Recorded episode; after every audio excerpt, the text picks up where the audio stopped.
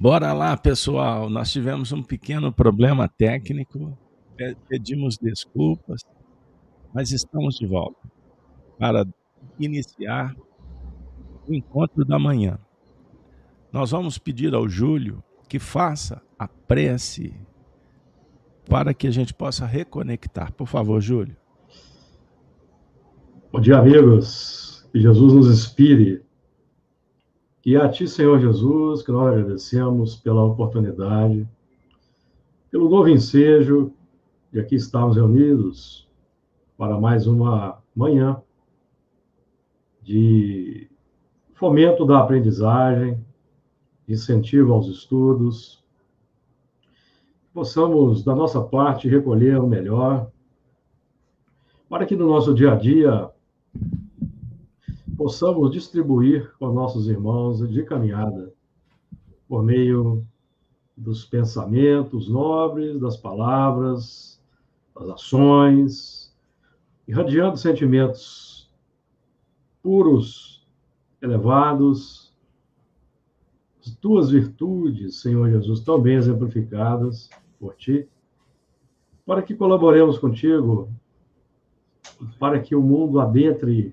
mais depressa uma nova fase, uma fase de felicidade, de paz, bem-estar, de harmonia, tanto material quanto espiritual. Nós agradecemos a presença dos amigos espirituais, amparando, inspirando, orientando, que nós tenhamos aquela capacidade de irradiar de compartilhar com os amigos as, a inspiração e a orientação que nos vem dos corações amigos, entrando assim na dinâmica operacional do amor, da bondade, da caridade, da fé. Que assim seja. Que assim seja. Bom, pessoal, com muita alegria, nós estamos então iniciando o estudo da manhã. O tema de hoje: a certeza do cumprimento da profecia. Nós vamos trazer, é, a fazer na leitura do texto do Apocalipse, estamos especificamente no capítulo 22. Então vamos ler até o versículo 7. Vamos lá? Vamos juntos. Revelação de Jesus Cristo através de João Evangelista. João narra assim: E mostrou-me o rio puro da água da vida, claro como cristal, que procedia do trono de Deus e do Cordeiro. E no meio da sua praça, e de uma e da outra banda do rio, estava a árvore da vida que produz doze frutos, dando seu fruto de mês em mês. E as folhas da árvore são para a saúde das nações.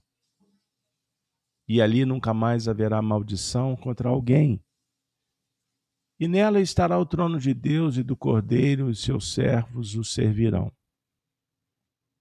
E verão o seu rosto, e nas suas testas estará o seu nome. E ali não haverá mais noite, e não necessitarão de lâmpada, nem de luz do sol, porque o Senhor Deus os alumia e reinarão para todo sempre.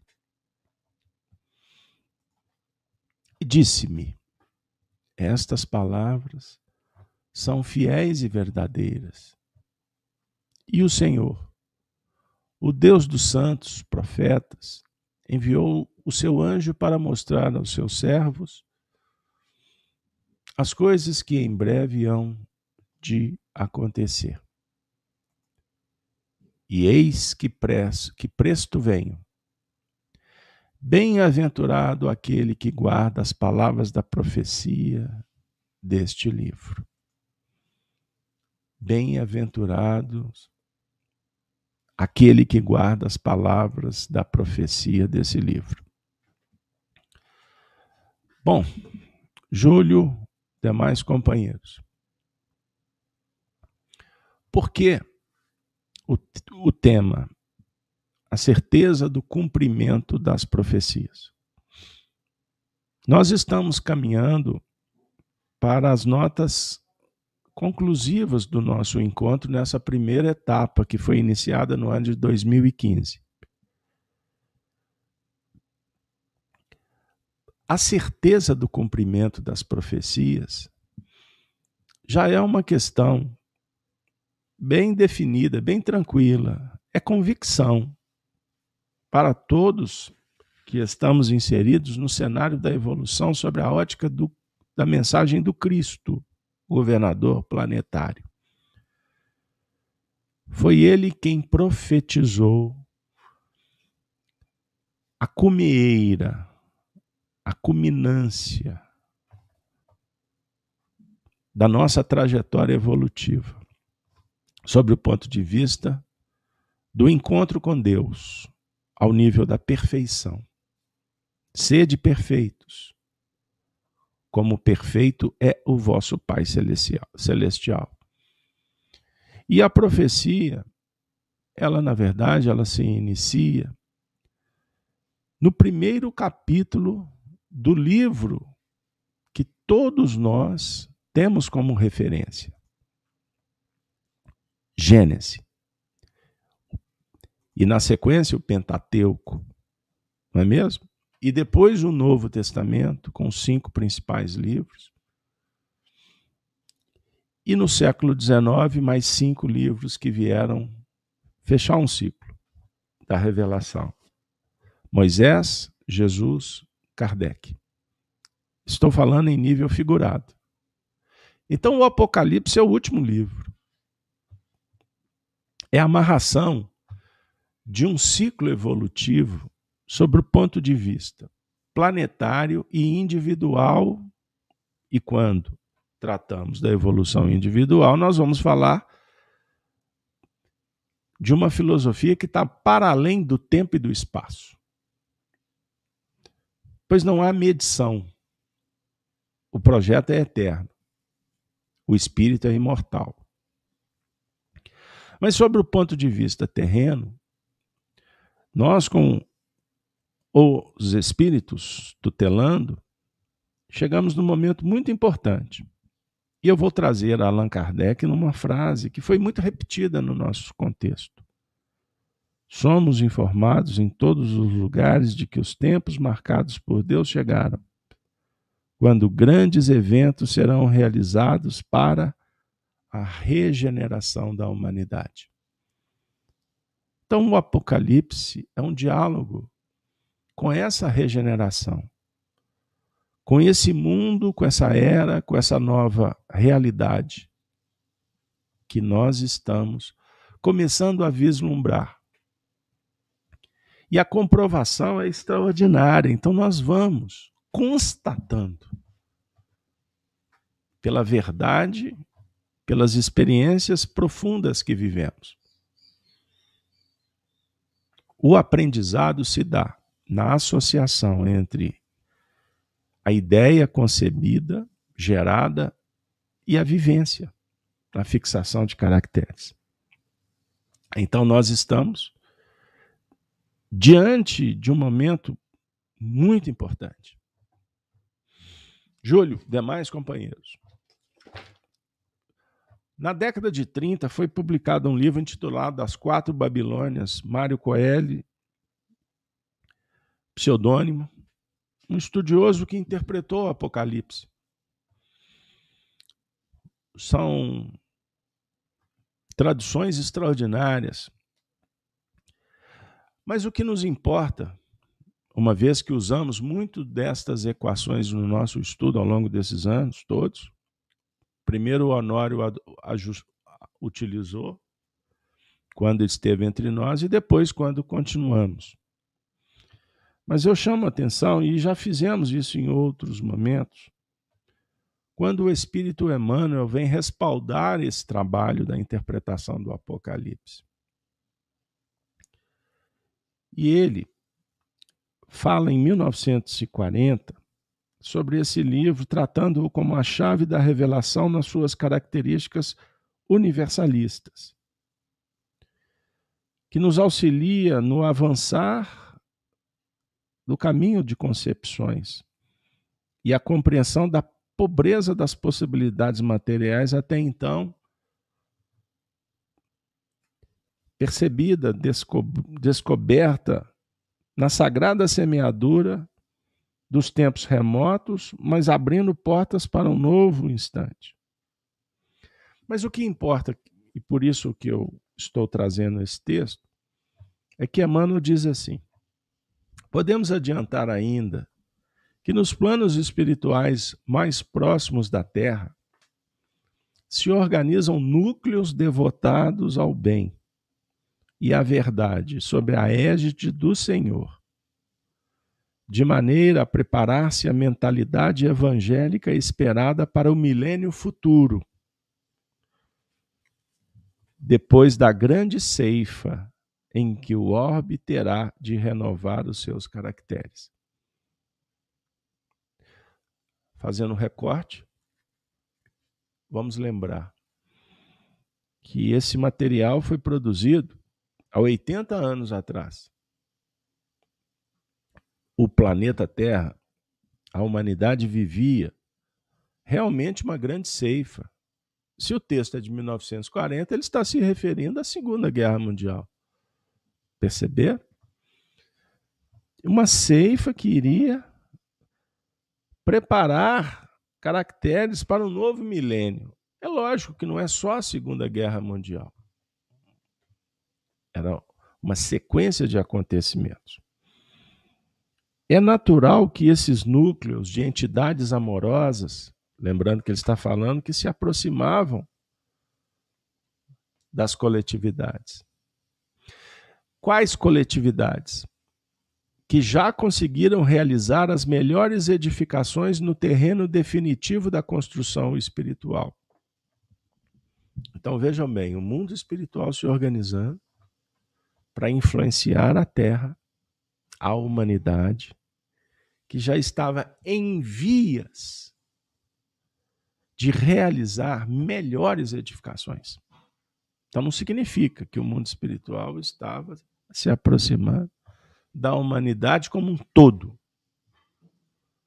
Porque nós já aprendemos em Espiritismo e no estudo do Apocalipse que nós temos grandes grupos de espíritos, sintetizando três grandes grupos: os infantilizados, os rebeldes.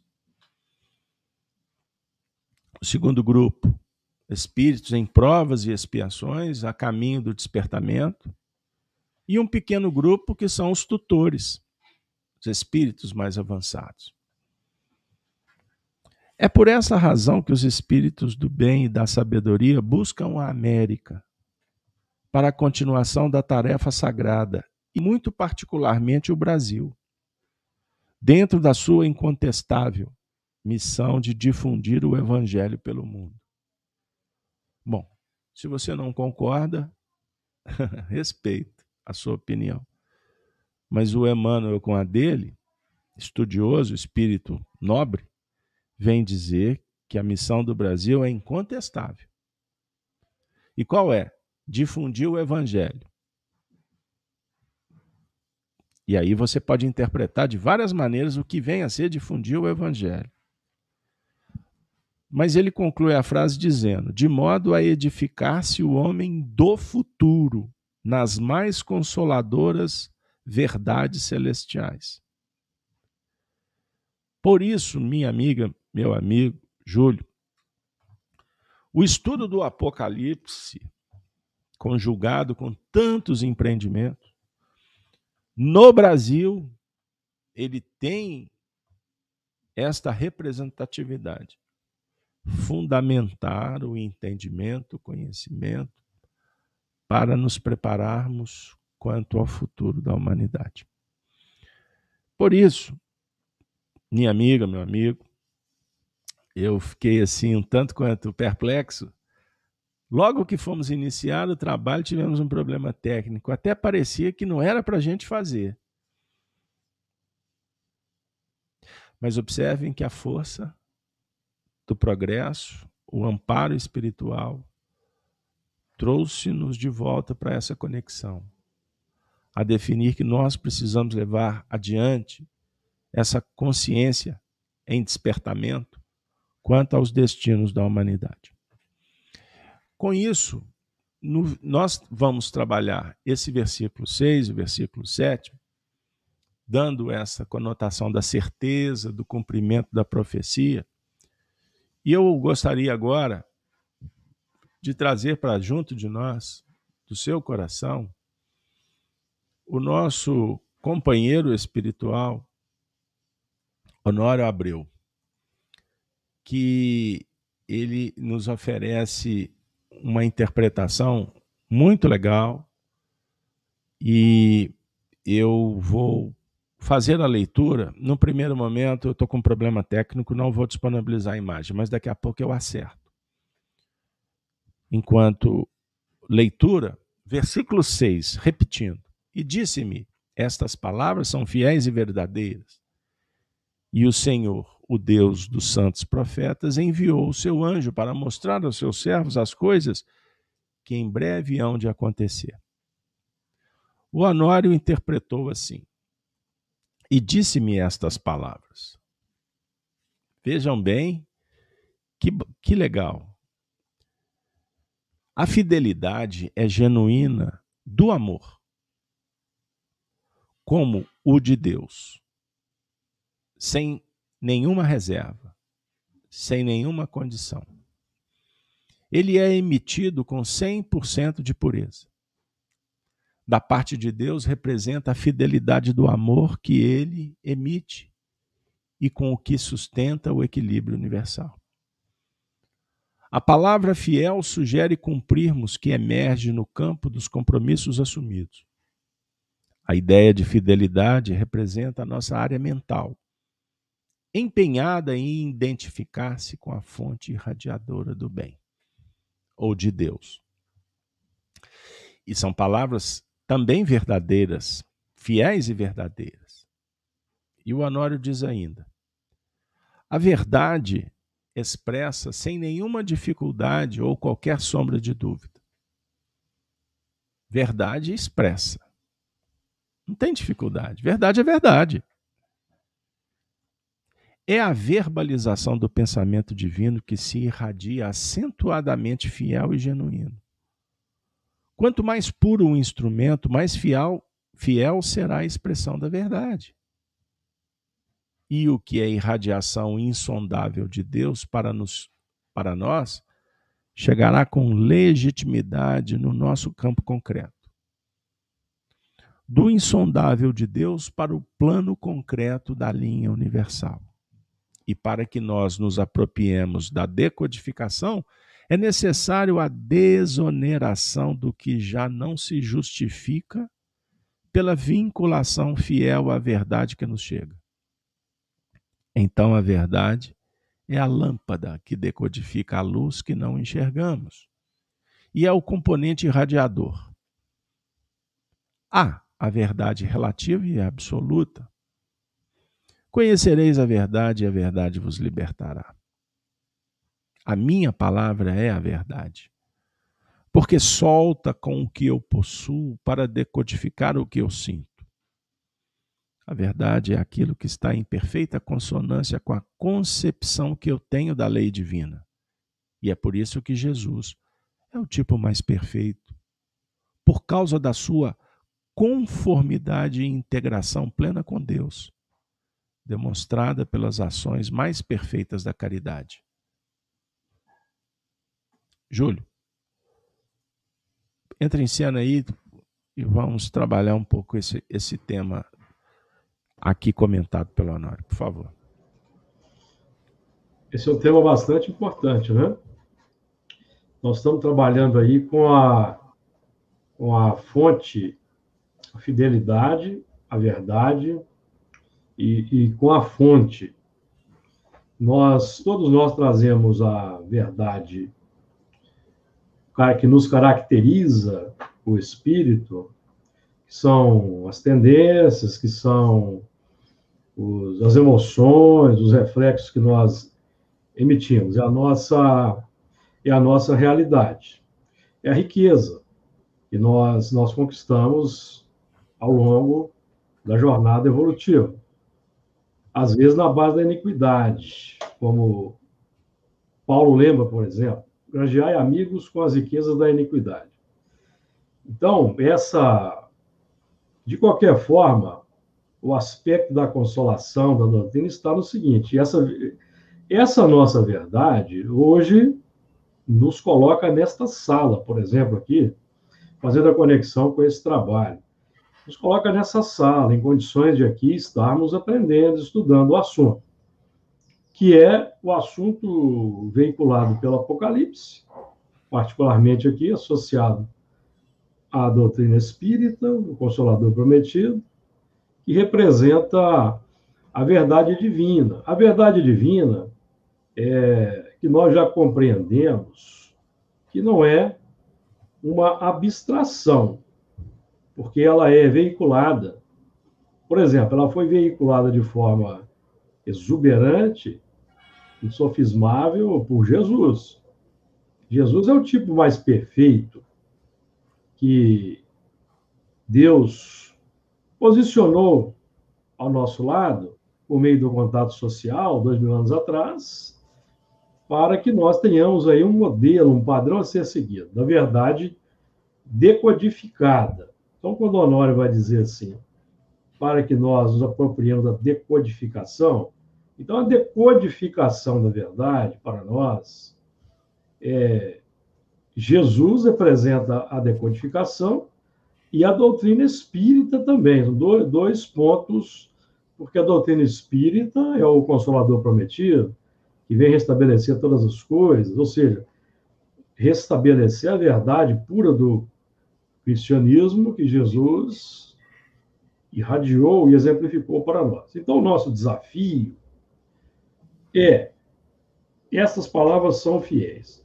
O nosso desafio é a palavra fidelidade.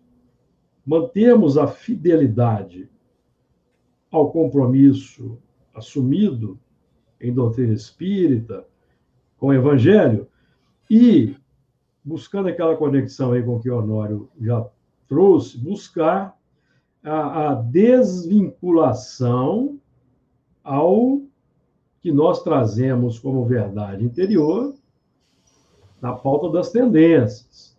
Então, nós costumamos, no nosso dia a dia, na nossa vida, nós costumamos seguir fielmente nossas tendências, os desejos, as emoções, os preconceitos, as ideias preconcebidas, porque não temos ainda uma, uma capacidade bem definida de, nos, de mantermos a fidelidade à proposta espírita. Porque a proposta espírita, ela é desafiadora. A proposta espírita, ela propõe um desafio, um desafio para todos nós, que é nós é, operarmos é, a desvinculação daquela verdade que trazemos dos milênios, a qual estamos afeiçoados, porque ela, essa verdade interior, na pauta aí do que nós gostamos, traz um certo prazer, traz uma certa alegria. Então, nós estamos trabalhando aqui para operar a desvinculação, que é basicamente do egoísmo, do orgulho, das vaidades, que nos dão ainda alegria e prazer, para nos vincularmos àquela verdade que Jesus trouxe, a verdade, essa verdade que Jesus trouxe, que lhe dá prazer, lhe dá felicidade, mas que para nós ainda é complexa, porque nós precisamos, é como nós vamos encontrar bem definido no livro dos Espíritos, precisamos destruir o egoísmo. Então, por enquanto, nós estamos aí na pauta do profeta. É, em parte, nós profetizamos, em parte, conhecemos. Então, quando nós dizemos assim, aí eu me lembro aí do, dos trabalhos do Honório Abreu, que eu não presenciei, mas que eu estudei durante muitos alguns anos, é, quando eu digo, nós dizemos assim, ah, eu preciso melhorar, eu preciso me transformar, é uma profecia que nós estamos lançando. E quando nós nos entregamos à vivência, à prática, com determinação, com coragem, com fidelidade, nós vamos então conhecendo na prática, na vivência.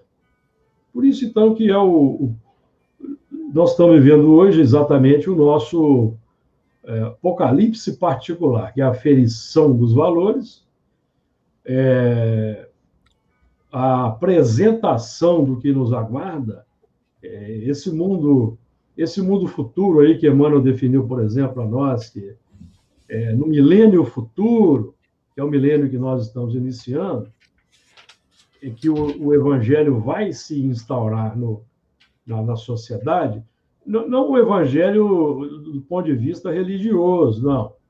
Porque senão nós vamos continuar com aquelas disputas, é, digamos assim, igrejeiras. Não, nós estamos, falando do evangelho vivido por Jesus e nos desafia ainda, porque nós ainda temos que romper com as nossas limitações e só para finalizar aqui, devolver para você, Beto, eu me lembrei agora aqui do, do Einstein, né? O Einstein dizia que a a é mais fácil quebrar o átomo do que quebrar um preconceito. Então, nós estamos trabalhando aqui, na, na, basicamente, com a quebra desse nosso entendimento milenar que hoje estamos visualizando nós estamos vendo com clareza a nossa intimidade, uma pauta do autoconhecimento, e comparando com a verdade que Jesus exemplificou, vendo as diferenças ainda de conduta entre nós e Jesus, e buscando a meta que é o bem, o bem comum, a bondade, o amor, enfim. Então, nós estamos ainda aqui nesse terreno, buscando aí a desvinculação com o passado e a vinculação com o futuro. O futuro é o evangelho. Nós ainda estamos trabalhando na intimidade para que esse futuro se torne presente na atual, no nosso atual contexto de vida. Nós vamos é, é, agradecer a presença de todos que estão no chat, mandando seus comentários. Agradecemos os amigos da Rede Amigo Espírita e também do canal Gênesis. E eu gostaria de abraçar e acolher o Ronaldo Costa. E ele está fazendo um, um comentário é, que diz o seguinte: que existe um desafio que é a desvinculação com as imperfeições. E parece mais difícil ainda diante do apelo materialista e hedonista vigente. Por isso, Ronaldo, que nós temos aqui no comentário do Honório uma dica, uma dica muito interessante. Quando ele está falando, repetindo, a verdade expressa sem nenhuma dificuldade ou qualquer sombra de dúvida é a verbalização do pensamento divino que se irradia, acentuadamente fiel e genuíno. Beleza, isso é um conceito filosófico. Agora vamos na prática. Quanto mais puro o instrumento, qual instrumento? A mente. Mais fiel será a expressão da verdade. E o que é irradiação insondável de Deus para nós chegará com legitimidade no nosso campo concreto. Pô, estranho, difícil. Não, não. Dá para trabalhar com tranquilidade. Qual é o desafio da filosofia espírita nesse momento? aprendermos com os espíritos a ciência sagrada do bem viver. Conheça a verdade, a verdade liberta. Qual verdade? A verdade limpa, pura, que nós vamos trabalhar na nossa própria intimidade. A presença de Deus. Através das leis divinas, ele se manifesta. E as leis divinas que nos interessam nesse momento são as leis da alma. Lembram que nós evoluímos sobre o impacto das leis físicas, fisiológicas e da alma. A síntese espiritista dialoga com esses três movimentos. Então, nós temos a lei física que temos que nos adaptar. Gravidade, vejam aí, quantas coisas. A força elétrica, magnética. E as leis fisiológicas? Nós temos que lidar com a fisiologia. Como é que o corpo está reagindo? Nós temos que cuidar do corpo. Precisamos de alimentar. Mas o que importa agora, como eu disse, são as leis morais. Então vamos trabalhar em busca da sabedoria e da virtude para superar, como o Júlio falou, os preconceitos, as dificuldades, as imperfeições. E como que você vai fazer isso? Brigando? Brigando com o mundo interior? Não. Você tem que trabalhar a aceitação e, o, e, a, e ter coragem para melhorar. Aceitar o que já é fato. Não adianta querer tergiversar não, não, não, não, não dá mais para ficar dando murro em ponta de faca. Não é isso. Ah, tem gente que fala assim: eu sou tão imperfeito que nem no centro eu vou mais.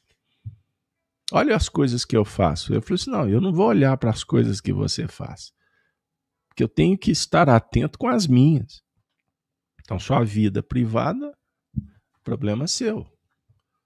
Se você quer ir para a rede social contar a sua vida privada também é um problema seu. Que você vai pagar o preço por isso. Preço é escolha. Ação, reação, repercussão. Então, amigo e amiga, meu amigo Ronaldo, se lá fora se estamos identificando materialismo e hedonismo, da mesma forma, você vai brigar com o materialismo? Você vai dar soco no hedonismo? Se eu não vou brigar com as minhas imperfeições, eu vou brigar com a do, do semelhante? Perceber? Então, quando Jesus enaltece a luz, a verdade, ele está falando: caminha por aqui e se liberte. Ah, mas eu quero ser altruísta. Eu quero semear o bem. Ótimo. Mas se você não colar, se você não conectar com a força divina que está dentro de você, você não transforma você e muito menos lá fora. E aliás, mudando você, você mesmo, você contribui lá fora. Agora, se você sair com esse idealismo de resolver lá fora, repito, você pode estar se movimentando muito mais nas paixões, tão materialista quanto o materialismo que você consegue identificar por aí. Beleza? Então vamos pacificar com Cristo? Vamos luarizar com o Evangelho, preparando o homem do futuro? Então vamos aqui agora Vamos continuar na, na ceifa que o Honório ofereceu? Purifica a ti mesmo. A dica é essa. O médium devotado, quanto mais estudar, quanto mais praticar, mais fiel será aos bons espíritos. Uma das grandes lições que o Chico Xavier deixou para nós, Júlio. Aliás, eu convido vocês para assistirem a live de ontem. Chico Live Xavier. É o programa de número 100 da nossa playlist. Nós trouxemos uma carta íntima de Chico Xavier para Joaquim Alves, o Jô. o Chico Xavier se revela como um amigo querido. Depois ele se coloca na condição de mãe espiritual do Jô. Mãe espiritual do Jô. E eu citei Meimei quando, através do próprio Chico, fala que o Chico tinha um devotamento de mãe. Aí, Júlio, eu te faço uma pergunta. Dá para você e eu falar que o Chico foi um pai? Bom, mãe e pai, eu não estou falando das expressões do gênero. Estou falando de sensibilidade, de atuação específica de cada um, caractere.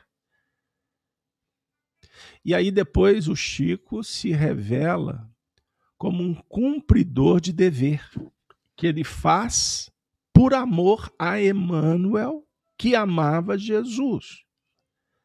E ele diz assim: se dizem por aí que eu estou sofrendo, que Emmanuel exige demais, não é verdade eu dei a minha vida.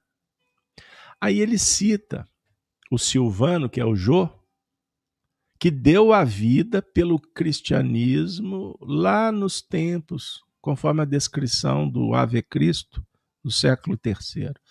O Chico diz assim na carta: Você, Silvano, que deu a vida pela mensagem, deu corpo, agora sou eu que estou tendo a oportunidade Olha que beleza. Então não tem dor no seu sentido, não tem sofrimento, porque a dor faz parte. Pedrada, dificuldade. Como é que você amola uma faca? Você quer uma faca que corte, você precisa de trabalhar o fio, não é isso, Júlio?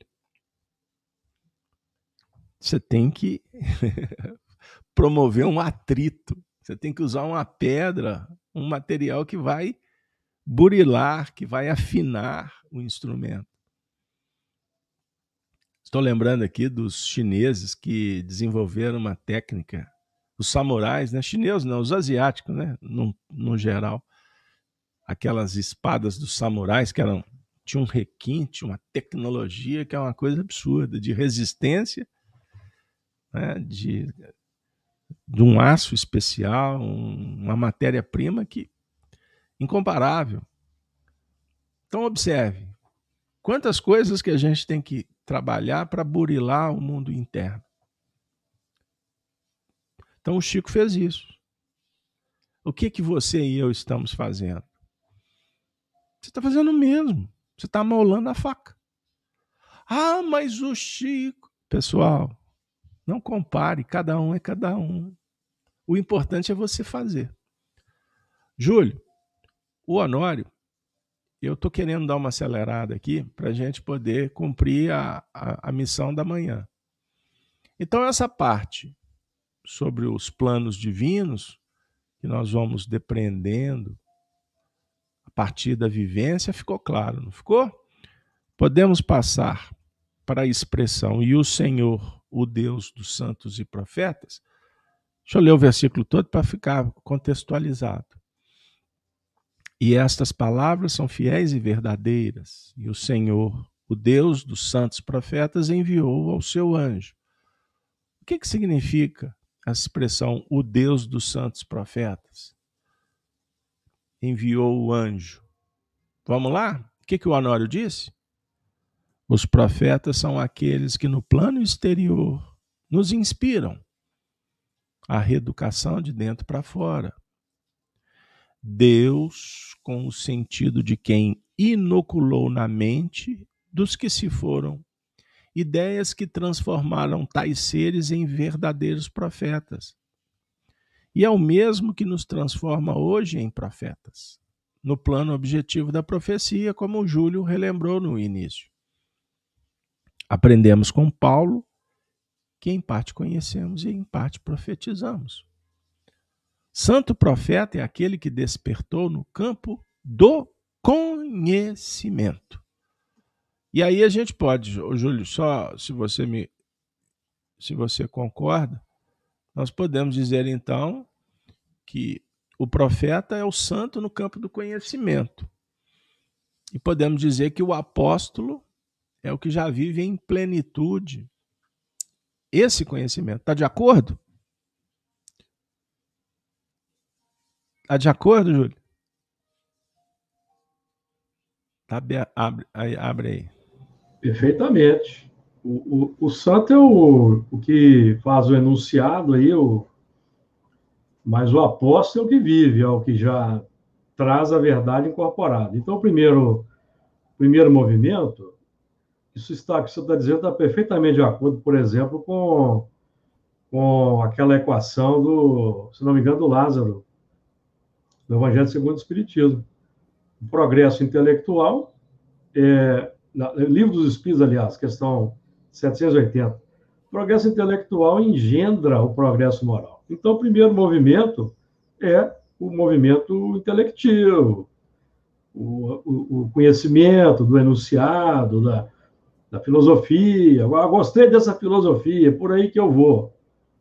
Mas aí, quando o elemento entra na, no, no, lá na casa espírita, aí ele se depara com o dístico: fora da caridade não há salvação, que é o, o, o que é a contraparte prática que vincula o, a filosofia à vivência, então começa o desafio, que é a saída dessa é, santificação, é, vamos dizer assim, usando até um termo que o Honório gostava de usar, santificação periférica para a entrada na, na santificação é, pelo sangue, que é a vivência. Então começa o desafio e vai aí.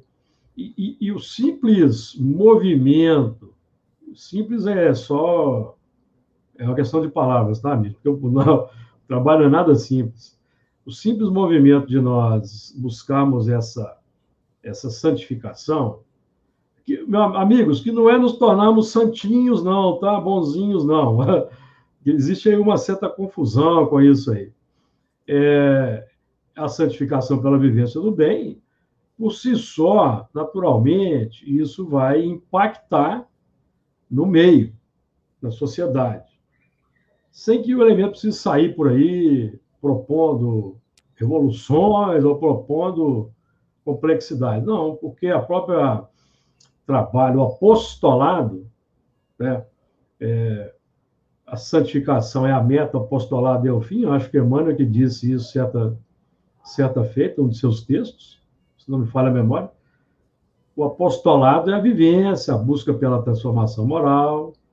E, e nesse processo de transformação moral, amigo, nós vamos conviver com a nossa realidade, não é? que é, como o Beto já a realidade que é, não adianta brigar com essa realidade. Nós temos aqui é, fazer como Paulo, prosseguir para o alvo. Paulo ia como um trator, avançando pelo território. Né? principalmente o território interior, que é o objetivo. Então é isso. Olha aqui, é, a expressão aqui, e enviou o seu anjo para mostrar aos seus servos as coisas que em breve hão de acontecer. O Honório disse assim: o anjo é a soma de conhecimentos que temos recebido. Isso já foi trabalhado no capítulo 19 do Apocalipse, quando tratamos o cavaleiro fiel e verdadeiro, que é o anjo que opera. Para mostrar aos seus servos as coisas que em breve hão de acontecer. O que, que significa isso? O Apocalipse culmina na acerenação, na harmonia. O pessoal acha que Apocalipse é guerra, né? Destruição. Apocalipse culmina na harmonia no plano em que conquistamos a segurança. Operando sem fidelidade, a orientação inspiradora que foi adotada não haverá sucesso. Ou o sucesso virá após muitas lutas difíceis. O ensino orientador visa facilitar a marcha.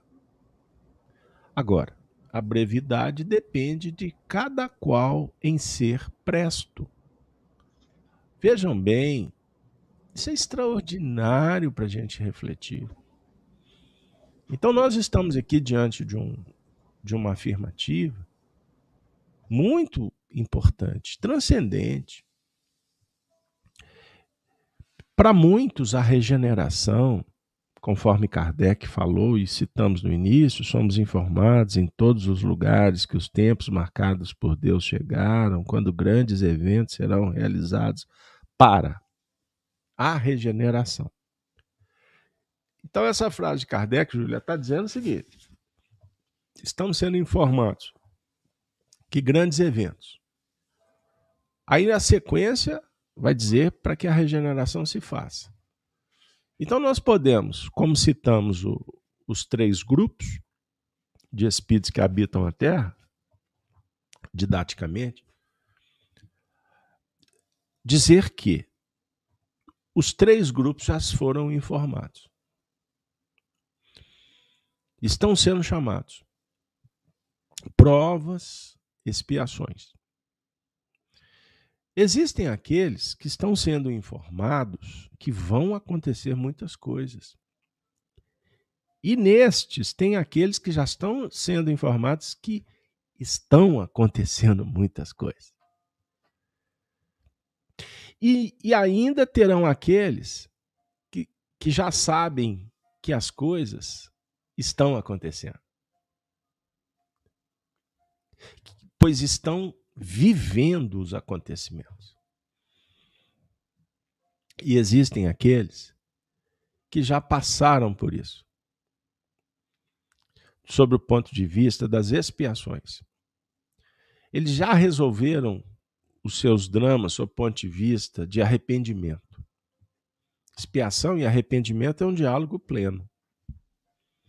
Mas eles já, eles já se encontram no campo das provas. Eles querem confirmar essa regeneração. Então podemos dizer que existe no planeta espíritos que não vivem mais a miséria moral e nem a material. Ô, Júlio, eu vou fazer uma brincadeira. Nesses canais aí, de vez em tem uns canais aí que ficam mostrando aí pessoal é, vivendo em algumas regiões do planeta que a gente fica assim, Jesus amado, que lugar é esse? Existe. Olha que cenário maravilhoso. Vejam a, as casas, o tipo de vida que esse povo leva.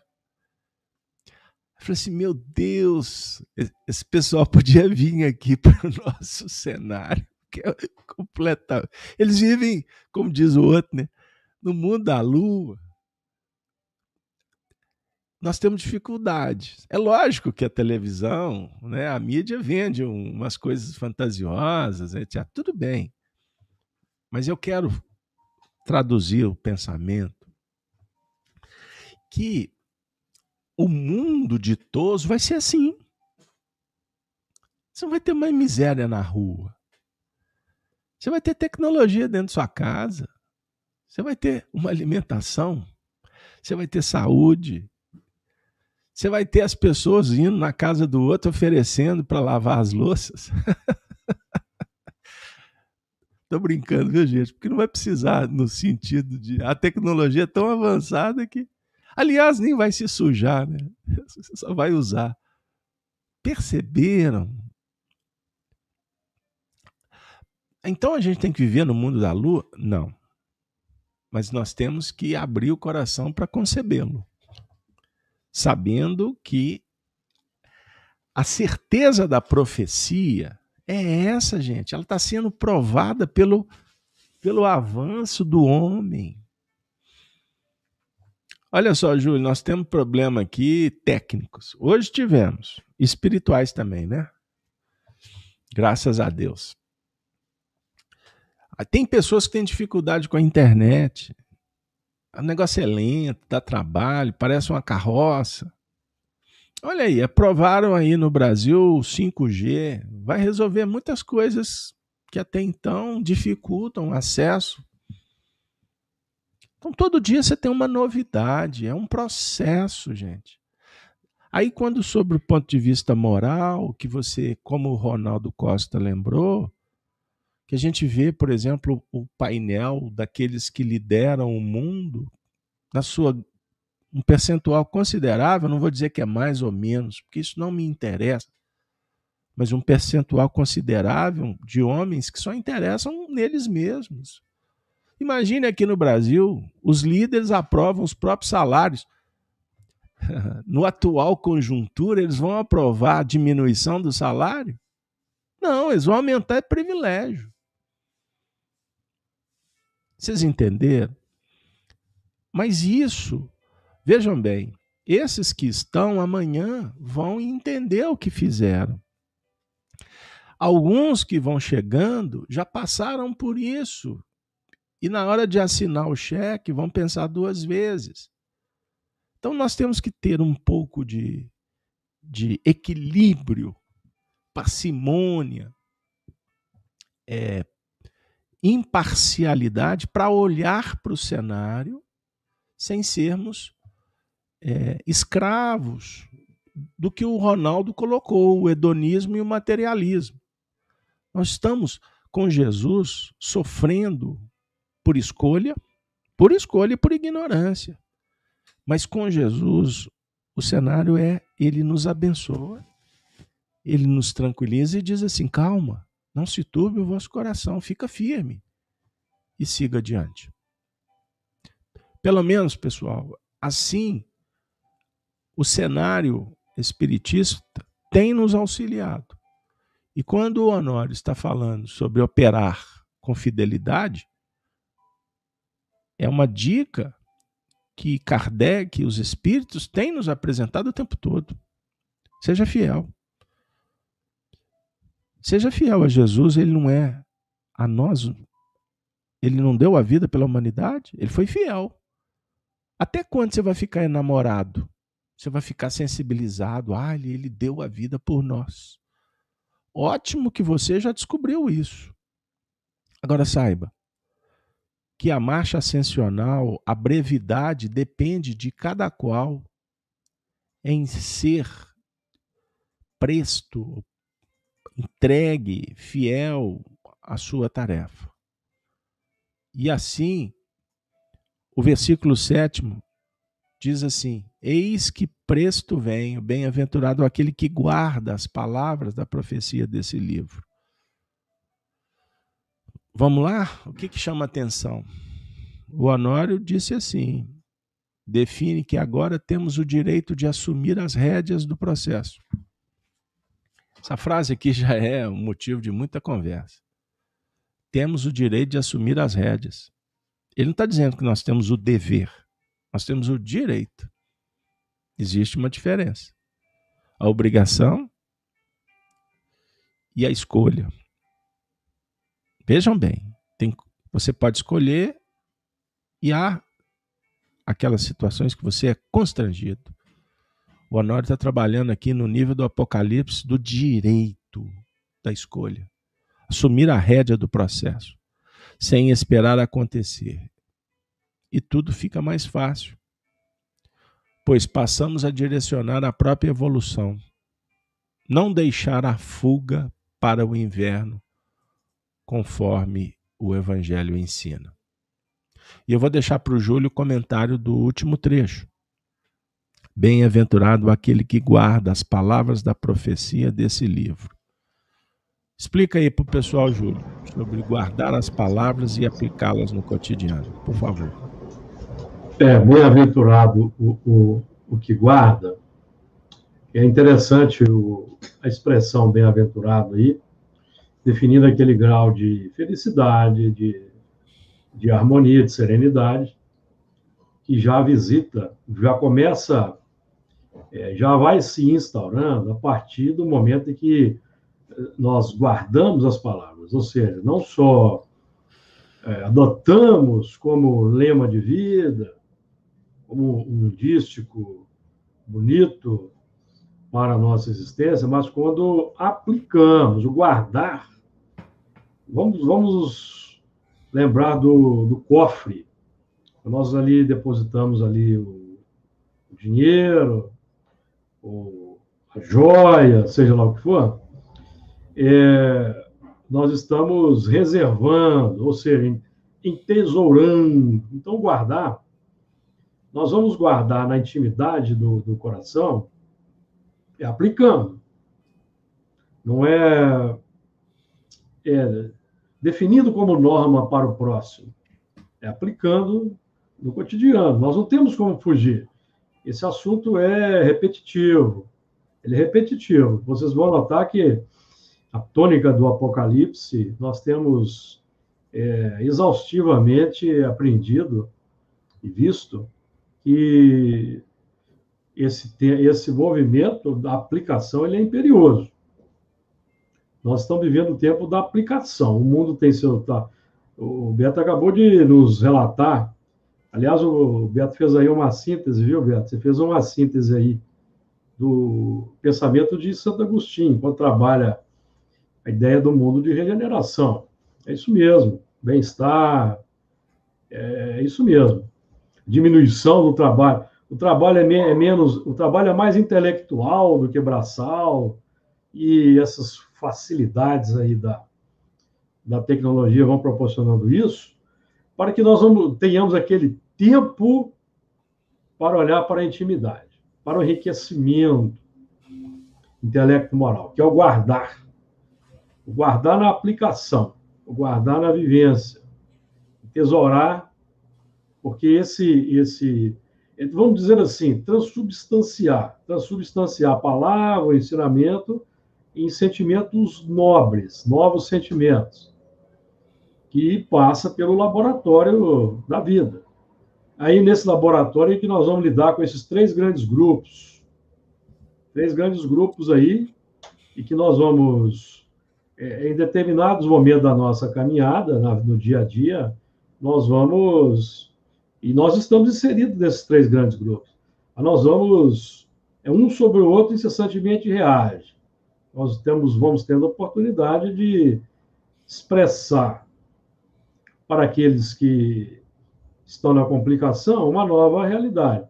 E vamos recolher daqueles que já conquistaram, é, já o bem já é inato, um tema que o Kardec trabalha nas questões 893 e 894 do Livro dos Espíritos, que são os mais, os mais adiantados. Quem são? São aqueles que se esforçaram outrora e hoje o bem lhes é inato, o amor é inato. Nós estamos nesse esforço, estamos no esforço para transformar o, o, o guardar a palavra pela aplicação.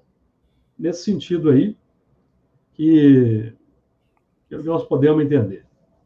Júlio, Olha que coisa, é, que, que expressão que abre para a gente um ângulo muito especial. Quando Honor diz assim: o Apocalipse é uma síntese de todo o Velho e o Novo Testamentos. É síntese, pessoal. Revelação, Apocalipse significa tirar o véu. Aí ele, ele ainda diz que estamos estudando o que está no livro de Gênesis. E o Honório falou com propriedade, porque nós estudamos muitos anos o Antigo Testamento. Então não é um, uma informação, não é um teólogo, não é o que Segeta que está dizendo. Agora, per percebam bem essa frase. Nesse tempo, que é o tempo atual, caímos e temos vindo repetindo em reencarnações várias toda a história narrada na Bíblia, para ressurgir agora no Apocalipse. Esse livro corresponde com naturalidade ao conteúdo espírita. A mensagem do Apocalipse é essa: façam enquanto é tempo, o que nós já sabemos há alguns milênios. Vejam só que extraordinário. Ontem, eu vou, eu vou trazer de novo, pois foi tão legal o estudo. Pois eu, Júlio, fiz uma apresentação para o nosso povo, um pouquinho da história de como eu tive a oportunidade de conhecer o Arnaldo e como é que a gente construiu o livro Chico Diálogos. Porque eu vou começar a trabalhar alguns aspectos que está dentro do livro de uma forma mais objetiva, porque eu trabalhava sempre esparso. Porque não estava na hora de ficar batendo em determinados temas. E os espíritos pediram que a gente estudasse mais o assunto. Então vamos lá. Então, Chico, Diálogos e Recordações, é um diálogo do Chico com Arnaldo, o Arnaldo com Chico, e agora eles com o leitor, com os estudiosos. Tornando público as experiências vivenciadas no grupo Meimei, na casa do Chico, em viagens, nos anos 50. E um dos temas era as reencarnações daquele grupo pois o Chico tinha uma faculdade desenvolvida. O psiquismo dele abria painéis do passado. E muitos médiums naquele período também se foram reunidos para participar disto. Percebam bem. Por quê? E o que, que isso tem a ver com o estudo do Apocalipse que está dizendo que é uma recapitulação de experiências. Nós estamos vivendo em sociedade exatamente esse esse momento, essa experiência que é fundamental para darmos um passo adiante. Nós estamos descobrindo quem somos. Então, conhecer a si mesmo não é só ver tendências, é também ter conhecimento do que foi feito. Não precisa de saber detalhes. Mas isso vai vir. Livro, dos, livro dos médiuns, Beto, trata disso. Resume para nós, sem ler, só a ideia. É, eu convido os amigos a estudarem o livro dos médiuns, capítulo 26, item 290, ah. que trata da perguntas que podem ser Pergunta sobre existências passadas. Olha que interessante o título. Pergunta sobre as existências passadas e futuras. Então, os espíritos vão dizer que, em certas circunstâncias, situações, essas experiências nos podem ser reveladas. Bom, vou, vou, vou ler só um pequeno trecho aqui.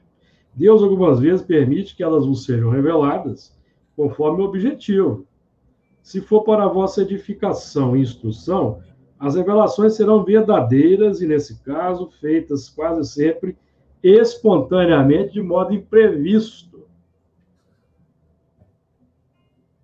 Aí, não, esse é o item, item 15. E, mais à frente, Kardec pergunta se nós podemos conhecer a nossa individualidade anterior. Vejam bem. É, o Espírito responde assim está dizendo assim, ó.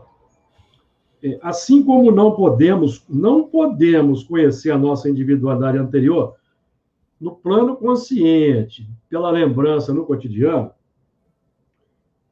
segue-se que também nada podemos saber do gênero de existência que tivemos, da posição social que ocupamos, das virtudes e dos defeitos que em nós predominaram, os espíritos dizer, não, isso pode ser revelado, porque essas revelações, dessas revelações podeis tirar proveito para vos melhorar. Veja que interessante. Porque é, isso, é, obviamente, amigos, nós somos imortais, reencarnacionistas, e, obviamente, nós vamos conhecer nossas vidas em um determinado momento. Isso pode ser antecipado no plano físico. Nós temos o, o caso do Chico, do Arnaldo, aí é um caso extraordinário. Mas nós também, em ponto menor, temos tido a felicidade de, de, de experimentar essas coisas. É uma característica do desenvolvimento moral. Agora, é, quanto mais nós vamos investindo, daí eu vou lembrar aqui do Honório dizendo isso, Gilberto. Quanto mais nós investimos da nossa parte no crescimento espiritual, com dedicação, com zelo, com afinco, os espíritos investem em nós também. E o caso aí que você está aqui, o caso que você está. E aqui eu vou fazer um testemunho, tá, amigo? Esse livro que o Beto. Não estou rasgando seda, não, tá? Esse livro que o Beto aí trabalhou nele, que eu tive o prazer de ler antes de conhecer o Beto, antes de saber quem que o Beto era, eu nem não conhecia, é um livro que eu reputo extraordinário, porque eu me emocionava todas as vezes que eu lia, eu me emocionava, que achava aquilo extraordinário, Beto, e fantástico, viu? É um livro que eu recomendo para os amigos. Nós vamos, é, com isso, a Leila está colocando aqui para gente, eu estou compartilhando. Não há como mensurar o que nos foi trazido no Chico Live Xavier de ontem, o programa da tarde. Pessoal, o que o Júlio está ressaltando é um diálogo tão importante. E eu tentei explicar ontem na live, no início, o cuidado que a gente tem em tratar do tema. Sabe, porque porque quando nós fomos chamados, e foi uma equipe, foi um grupo para fazer esse trabalho de publicar esse livro. Nós estamos falando aqui o tempo todo sobre o Honório. Honório Onofre de Abreu. Observem que nós estamos estudando com ele o Apocalipse. E ele está falando sobre a questão da recapitulação que vivemos do Antigo Testamento no Apocalipse. O que, que ele está dizendo? Que quando a gente lê a história do povo hebreu, nós estamos lendo a própria história. Então, quando você tem um personagem ou outro, é um diálogo com os nossos feitos. Não importa se você foi o, o, o fulano ou Beltrano. O que importa é que quando nós identificamos alguns feitos e eles proporcionam em nós uma hecatombe de emoções, isso está dando algumas dicas de fatos que nós precisamos de considerar sob o ponto de vista da atualidade. Então, quando, por exemplo, eu tenho um, coração que me procurou dizendo assim: eu tenho tido Chico, é, sonhos recorrentes com o Chico. E na condição de médium, ele me disse que apareceria uma pessoa que iria me ajudar. E eu tenho certeza que é você. O que, que significa isso? Significa que o Chico trabalha no mundo espiritual junto com uma equipe enorme. Você pode ter visto vários, mas você se lembra dele.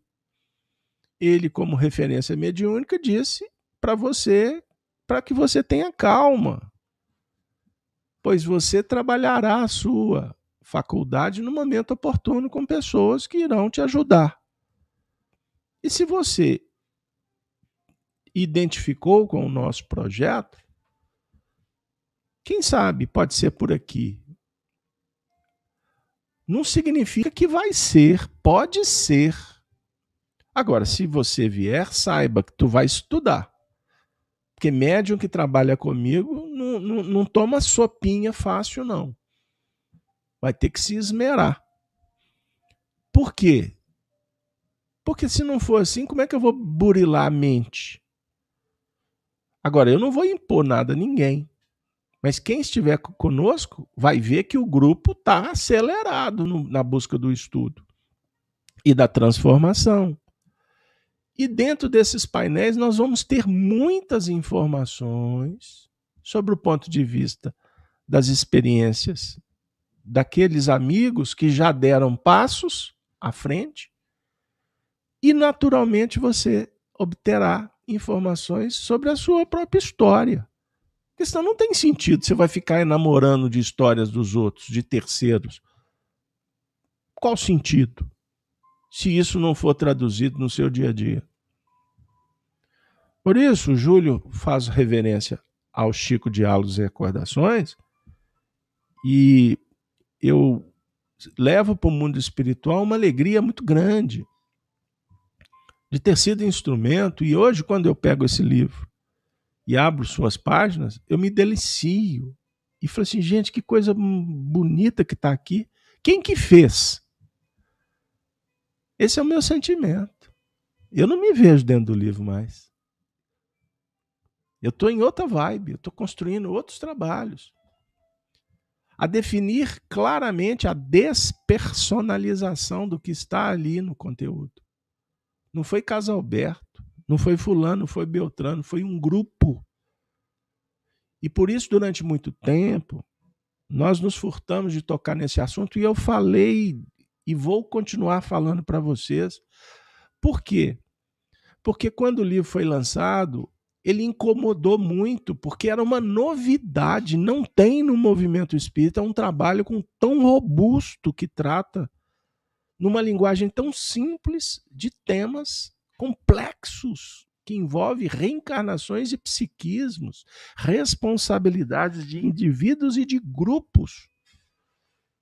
Então, quem, por exemplo, se identifica com esse livro, por que não pensar que tem também algum tipo de vínculo, de compromisso espiritual, ou de tarefas que vão se apresentar em breve, ou o indivíduo já está vivendo esses processos? Compreenderam? Então vejam bem, vocês vão se deparar com um Chico que se apresenta como mãe como mãe. Aí isso incomodou opiniões que divergem no plano de interpretações que são muito diferentes do que está sendo revelado. O livro, Ronaldo, é intitulado Chico, Diálogos e Recordações. Está aqui do meu ladinho editora o Clarim. Então, o que é diferente do conteúdo apresentado, repito para vocês, são opiniões, são interpretações de um fato que está mais do que claro. Mas existem narrativas que tentam destruir, desconstruir para se apoiar, não sei no que, qual interesse. Mas eu não tenho dúvida em afirmar, com todo respeito, são cavalos de Troia que entram dentro do movimento espírita para enganar num processo fascinatório. Porque tudo que é muito insistente, tudo que é barulhento, tudo que causa desconforto, desconsideração, desrespeito. O fulcro que irradia qual é? Interprete você e escolha. Escolha. Pois o mundo engana. O imundo engana. E eu temo, e eu sei que o Júlio também age assim nós tememos ser enganados. Então, nós fazemos jornalismo espírita? Fazemos. Mas não é um jornalismo opinativo nesse tempo, nesse assunto. Eu conto, isso aqui está no livro tal, vejam a entrevista, isso está na boca de Beltrano, de Fulano. Agora, quando você olha espiritualmente, doutrinariamente, você vê, por exemplo, dois perfis para se comparar. Kardec campeão de educação.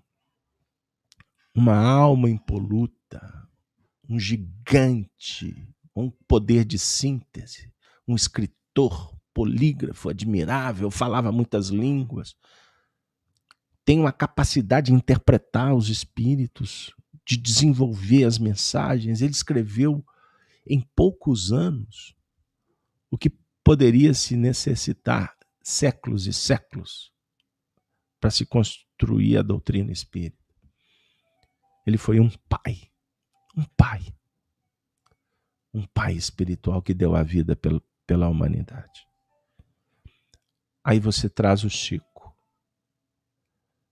Sem sombra de dúvida, junto com Bezerra de Menezes, foram aqueles campeões de espiritismo. Por que não falar de Leon Denis? Foram gigantes. Chico como mulher. Como Amélie Boudet, a esposa de Kardec. É o perfil. É o perfil, gente. É sensibilidade, é amorosidade, é diferente. Homem e mulher, polaridade, desenvolvimento do psiquismo. Então, Kardec foi pleno como homem, como humanidade. Como Chico também foi pleno como mulher, como médium. E afirma Emmanuel no livro Consolador que as médiums, médiums mulheres têm uma capacidade de sensibilização muito maior do que médiums homens. A intuição está na flor da pele. Perceberam? Aí o Chico se vê, narra os seus dramas. Aí tem uma mensagem, se não me engano, o Espírito assina Jorge. Está no livro Instruções Psicofônicas. O Espírito se comunica, traz o drama, médium Chico Xavier na psicofonia.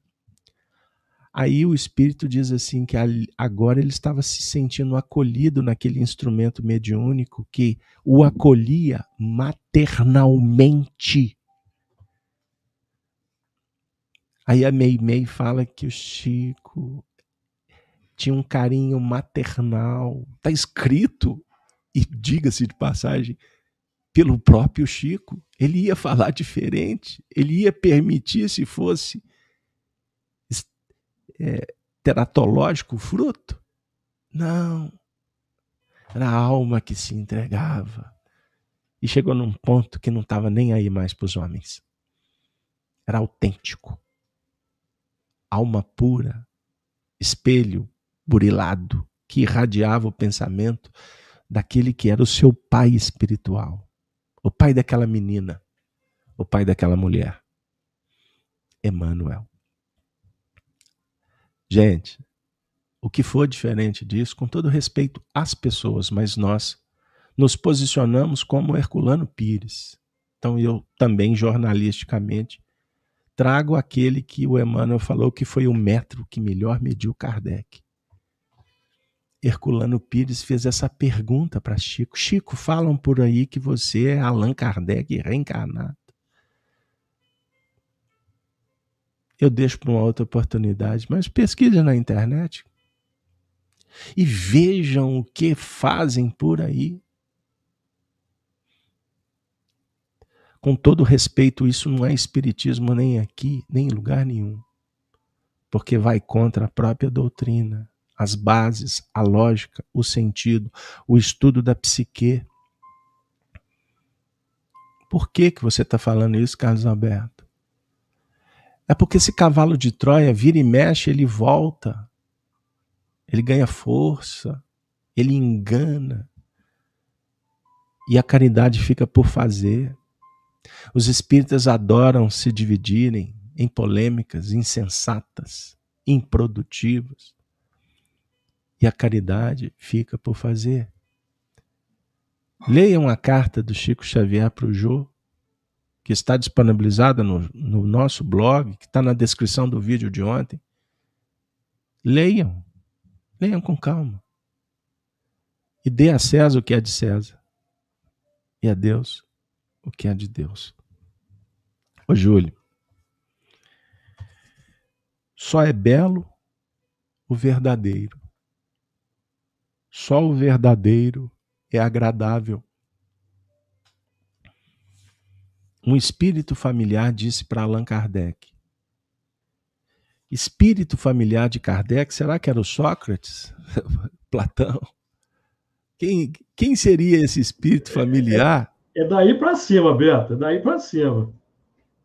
Aí a turma que gosta de pesquisar vai buscar na Revista Espírita de 1863 a página O Verdadeiro. E com ela nós vamos concluir amanhã o nosso encontro. Pois a certeza do cumprimento da profecia, ela é apresentada pelos espíritos superiores. Só me resta dizer, eu fico com eles. É melhor. Disse um poeta: Só é belo o verdadeiro, só o verdadeiro é agradável. Reconhecei nesse verso uma das mais belas inspirações jamais dadas ao homem. O verdadeiro é a linha reta, é a luz, cujo esplendor não precisa ser velado pelos homens justos, cujo espírito é maravilhosamente disposto para compreender seus imensos benefícios. Por quê? Na nossa sociedade atual, a luz tanto custa per ser percebida pela maioria? Por quê? Por que custa ser percebida? Porque o ensino da verdade é cercado de tantos obstáculos. É que até agora a humanidade não fez progressos bastante marcados desde a origem do cristianismo. Desde o Cristo, seus ensinamentos tiveram que ser velados sobre a forma de alegorias e de parábolas. E os que tentaram propagar a verdade não foram mais escutados em seu divino mestre. Abre aspas é que a humanidade devia progredir com sábia lentidão, para que a marcha fosse segura. É que ela necessitava de um longo noviciado para tornar-se apta a se conduzir por si mesmas. Amigos e amigas do Apocalipse, preparem para ouvir. Animai-vos. O sol da regeneração, há muito na sua aurora, não tardará a espargir sobre vós sua ofuscante claridade.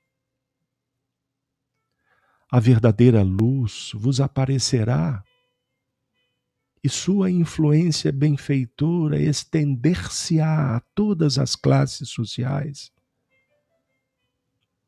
Quantos então admirar-se-ão por não terem acolhido mais cedo esta verdade, que data da mais alta antiguidade, e que um sentimento de orgulho lhes fez sempre contorná-la sem haver.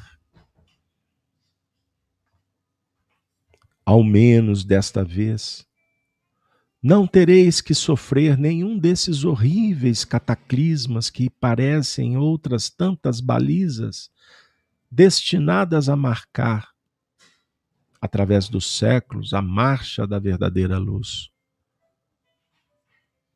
Melhor instruídos, os homens compreenderão que os desmoronamentos que deixa após si uma esteira de fogo e sangue não se enquadrariam hoje nos nossos costumes, abrandados pela prática da caridade. Compreenderão, enfim, o alcance das palavras sublimes outrora proferidas pelo Cristo paz aos homens de boa vontade. Não haverá outra guerra, senão a que for feita às paixões más. Todos reunirão suas forças para expelir o espírito do mal, cujo reino desastroso apenas deteve longamente o avanço da civilização. Todos se deterão ao pensamento que a verdadeira luz é a única conquista legítima. A única a que legitimamente devem ambicionar, a única que os poderá conduzir à felicidade. A obra, pois, vós que tendes a bandeira do progresso, não temais arvorá-la alta e firme para de todos os recantos do globo os homens possam acorrer e pôr-se sob sua égide. Pedi ao nosso Pai celeste a força e a energia que vos são indispensáveis para esta grande obra. E se aqui não puderdes gozar da felicidade de vê-la realizada, que ao menos, ao morrer, leveis a convicção de que vossa existência foi útil a todos e que a mais doce recompensa vos espera entre nós, os Espíritos.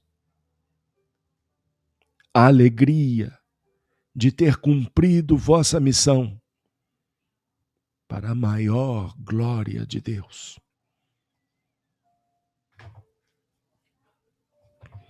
Agradecemos, Senhor da vida, a divina oportunidade da entrega do serviço. E suplicamos a vós, a augusta misericórdia, que oportunize o estudo e o trabalho que aprimora que renova, que encanta, que abençoa nessa aurora da regeneração que tanto sonhamos. Contigo, Jesus, Mestre de nossos corações, faça-se, Senhor, a tua bondade pela vontade do serviço e não facilite para que nós desviemos da tarefa assumida. Que o amigo verdadeiro se faça, que o companheiro devotado se integre. E que possamos formar um só corpo, implementando as tradições do Altíssimo, da moralidade, da caridade, da fraternidade solene, e todos rumando na direção da perfeição, da liberdade dos eleitos, da igualdade perante os ditames do alto. Se bendito Jesus, sejamos todos unânimes no amor e na paz. Que a paz se estabeleça no domínio dos corações,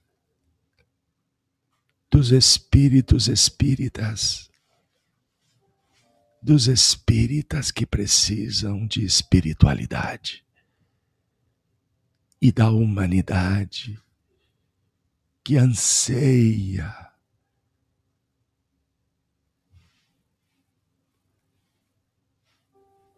pelo alimento verdadeiro, o amor. com a saudação dos cristãos dos primeiros tempos, chegou o momento das nossas despedidas. Ave Cristo, tenham todos um bom final de semana. Programa O Apocalipse. Muito obrigado pela sua participação. Que na próxima semana estejamos de volta. Um beijo, um abraço das Minas Gerais para o seu coração.